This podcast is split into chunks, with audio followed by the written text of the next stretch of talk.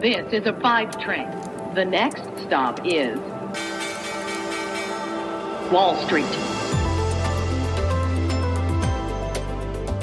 Hallo aus New York zu euch nach Deutschland, zurück aus dem Wochenende und herzlich willkommen zu Wall Street Daily, dem unabhängigen Podcast für Investoren. Ich bin Sophie Schimanski aus den USA. Heute der erste Handelstag also der Woche. Schauen wir direkt mal auf den Handelsstart hier bei uns am Montagmorgen.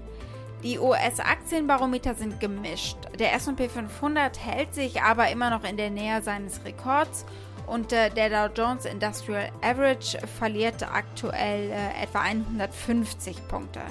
Der Nasdaq Composite legte zu um 0,1 Prozent. Anleger geben also den Wachstums- und Technologieaktien eine weitere Chance, weil die Anleiherenditen gesunken sind.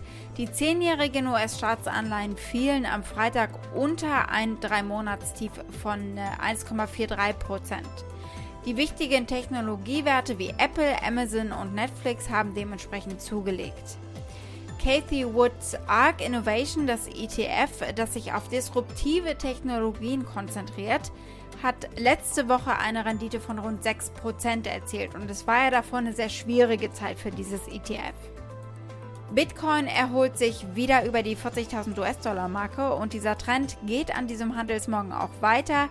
Tesla, ein großer Bitcoin-Besitzer, klettert um mehr als 2%. Wir sprechen heute über Bitcoin und auch über Tesla. Die zweitägige geldpolitische Sitzung der Notenbank wird diese Woche aber wahrscheinlich die Schlagzeilen und auch das Handeln der Anleger dominieren. Ja, und bei euch in Deutschland ist die Woche ja mit einem neuen Rekordhoch des DAX gestartet. Die neue Bestmarke liegt jetzt bei 15.803 Punkten. Auf in die neue Handelswoche. Schönes Wetter, Fußball-EM, was will man mehr? Auf weiter in den dünnen Sommerhandel, Sommerflaute. Je heißer die Temperaturen draußen, desto mehr lassen die Umsätze nach. Trotzdem gibt es Allzeitrekorde. Der deutsche Aktienindex hat zum Tagesbeginn, zum Auftakt einen neuen Rekord markiert. Er war heute früh schon mal kurz über 15.800. Hier liegt jetzt auch das neue Allzeithoch. Aber klar, am Mittwoch dann FED-Sitzung und dann wird man darauf schielen. Ja, wie ist es dann? Gehen die Anleihenkäufe in dem Umfang weiter?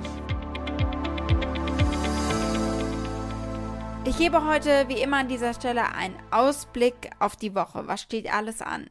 Wir blicken als erstes äh, auf das Unternehmen Shell Royal Dutch. Die wollen ja umweltfreundlicher werden und äh, es wird gemunkelt, sie stoßen ihren Teil am größten US-amerikanischen Ölfeld ab.